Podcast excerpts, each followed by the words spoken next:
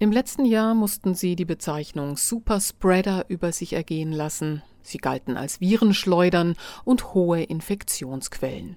Jetzt testen wir sie am besten zweimal in der Woche und, wen wundert's, die sogenannten Infektionszahlen in ihrer Gruppe gehen nach oben mit allen Konsequenzen, die wir nun schon zur Genüge kennen. Wir sprechen von den Kindern und den Jugendlichen, die für viele zu den größten Opfern dieser Krise gelten.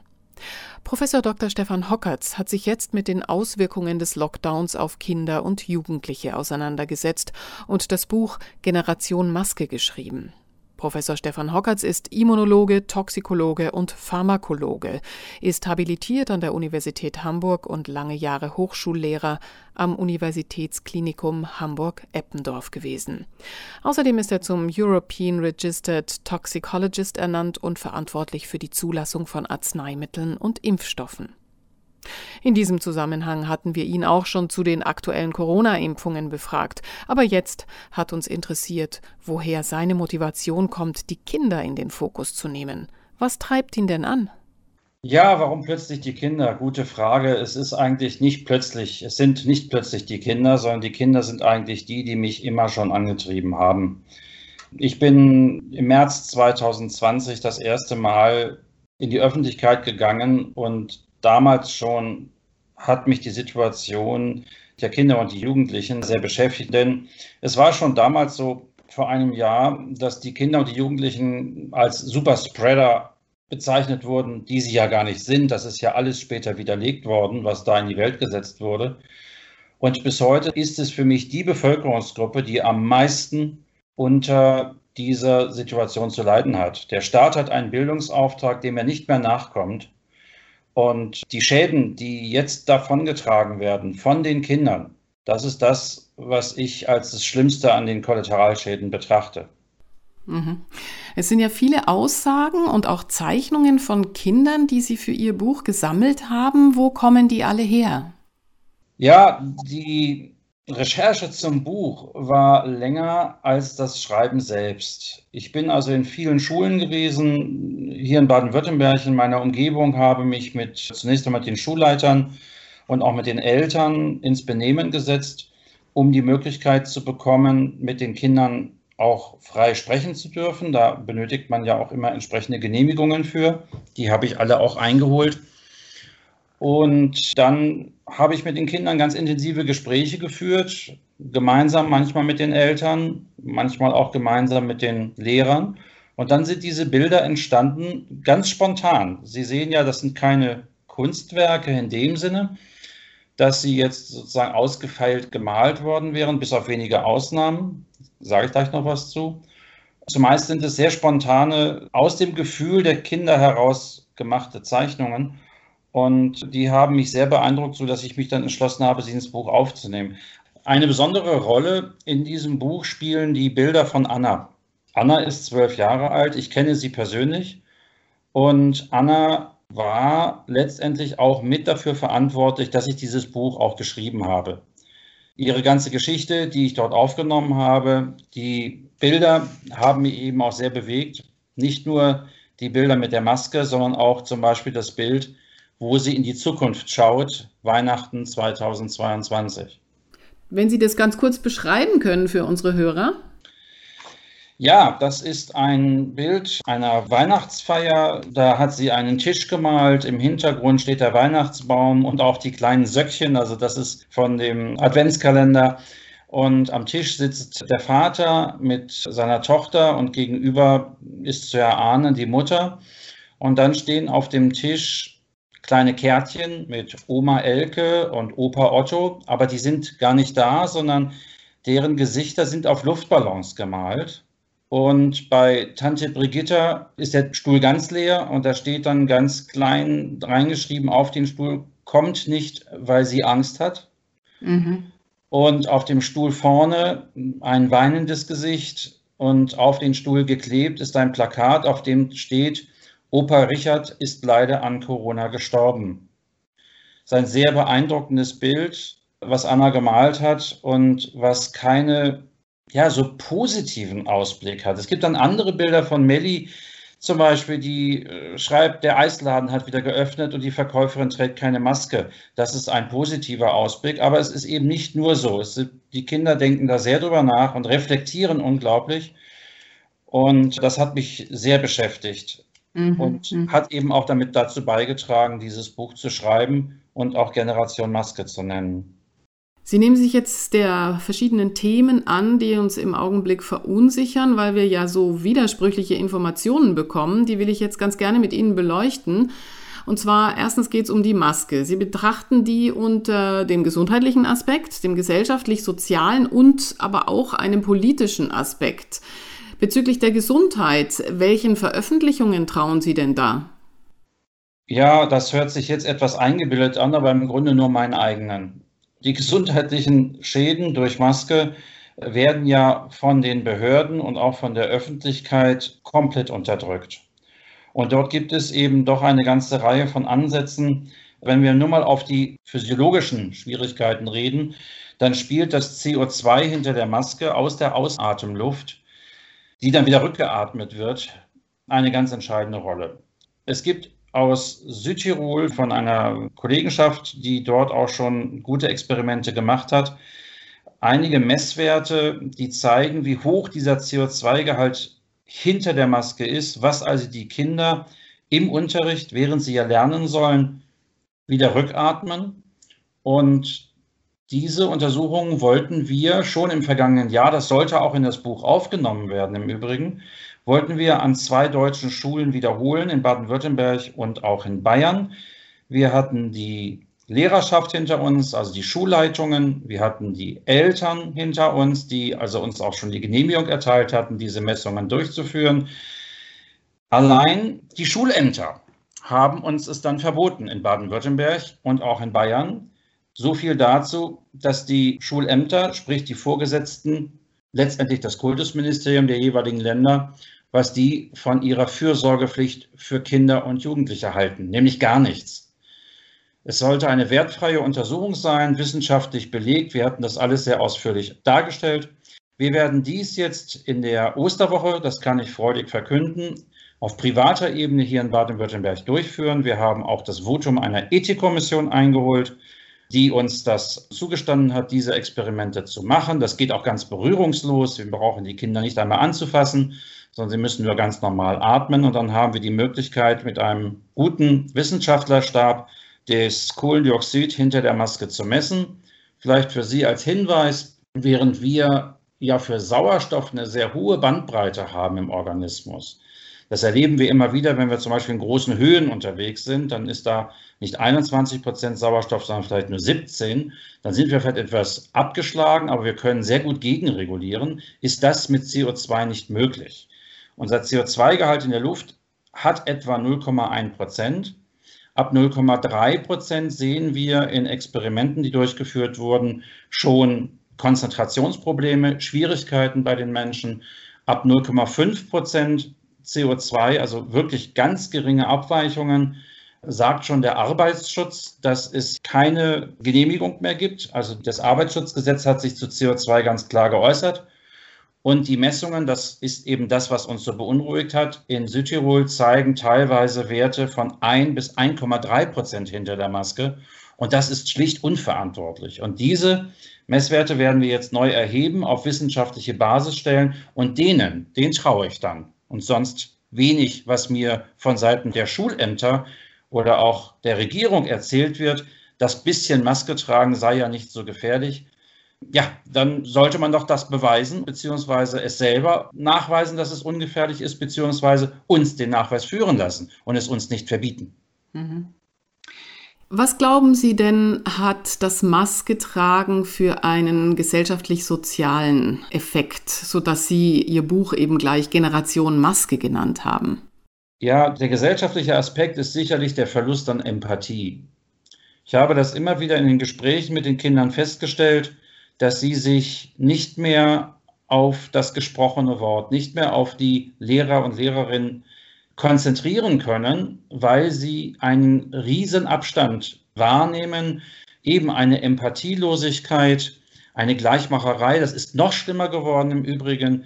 Ja, während ich das Buch geschrieben habe, ist man ja auf die Idee gekommen, nur noch zwei Arten von Masken zuzulassen, die also noch weniger Individualität mit sich bringt. Zu Anfang haben die Kinder das noch so ein bisschen spaßig gesehen. Jeder hat sich seine Maske selbst gebastelt, hat dort was draufgemalt und konnte dadurch auch wieder Individualität zeigen. Auch das ist offensichtlich ganz bewusst von Seiten der Regierung weggenommen worden. Gleichmacherei, wirklich nicht mehr den Unterschied zu erkennen zwischen den Menschen. Und das ist für Kinder besonders schlimm. Warum ist das für Kinder besonders schlimm? Weil sie im Gegensatz zu uns Erwachsenen, und das ist auch ein Treiber dieses Buches, nicht in der Lage sind, sich selbst Würde zurückzugeben. Und was hier passiert, ist eine brutale Entwürdigung des Menschen.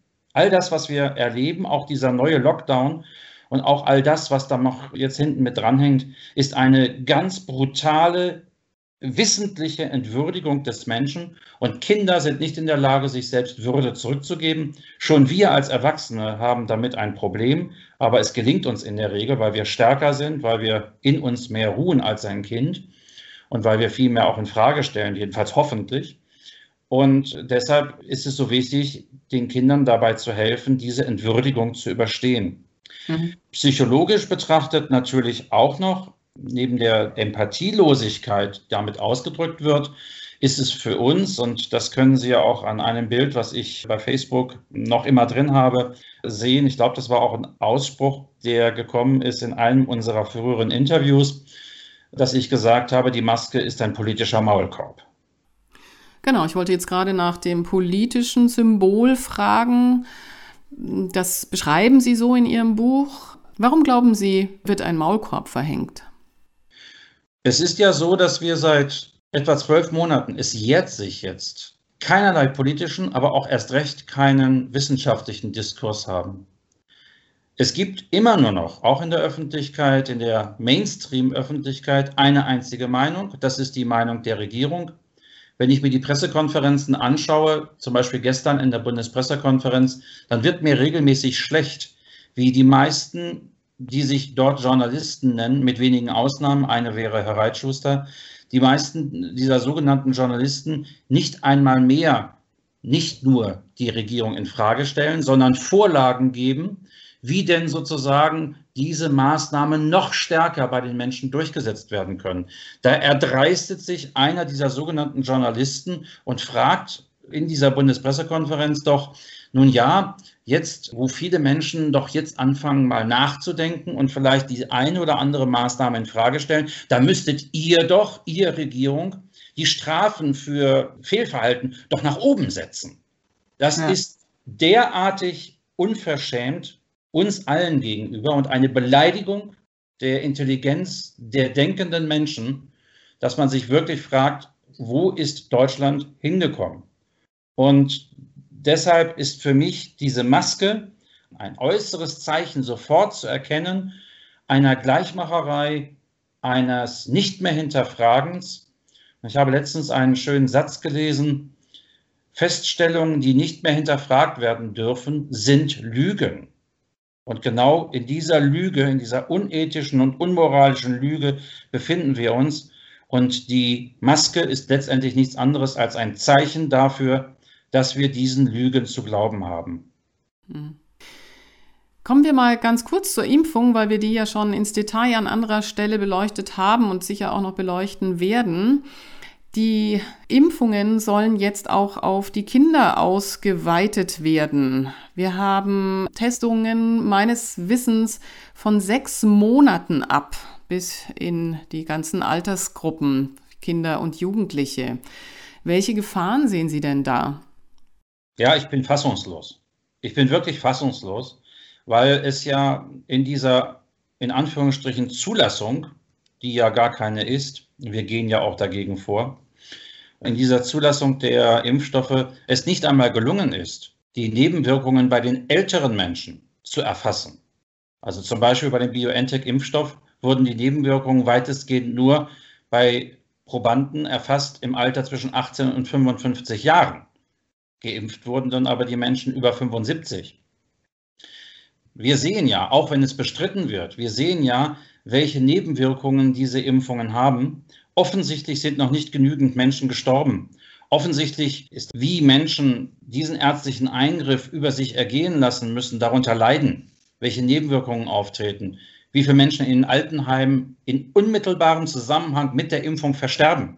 All diese Punkte werden ja totgeschwiegen, respektive in einer unsäglichen Art und Weise verbrämt, so wie uns früher erzählt wurde, nun ja, die Menschen sterben an Corona, die waren alle gesund, die hatten keine Vorerkrankungen, so wird uns jetzt mitgeteilt, nein, nein, nein, die sterben nicht im Zusammenhang mit der Impfung, die hatten alle Vorerkrankungen. Ich sage Ihnen, Frau Schmidt, allein auch diese Chutzpe zu besitzen, dort Menschen zu impfen, die mit schwersten Vorerkrankungen behaftet sind, um hinterher zu behaupten, sie seien an den Vorerkrankungen gestorben, ist für mich vorsätzliche Körperverletzung mit Todesfolge. Das ist ein Strafrechtsbestand wenn ich Menschen impfe, die derartig vorbelastet sind. Und nun will man sich auch noch an den Kindern vergreifen. Ja, da muss ich sagen, wenn unsere Bundeskanzlerin vor einigen Wochen gesagt habe, ich will ja keine Kinder quälen, dann hat sie offensichtlich nicht die Wahrheit gesagt. Kommen wir nochmal auf die Immunität der Kinder.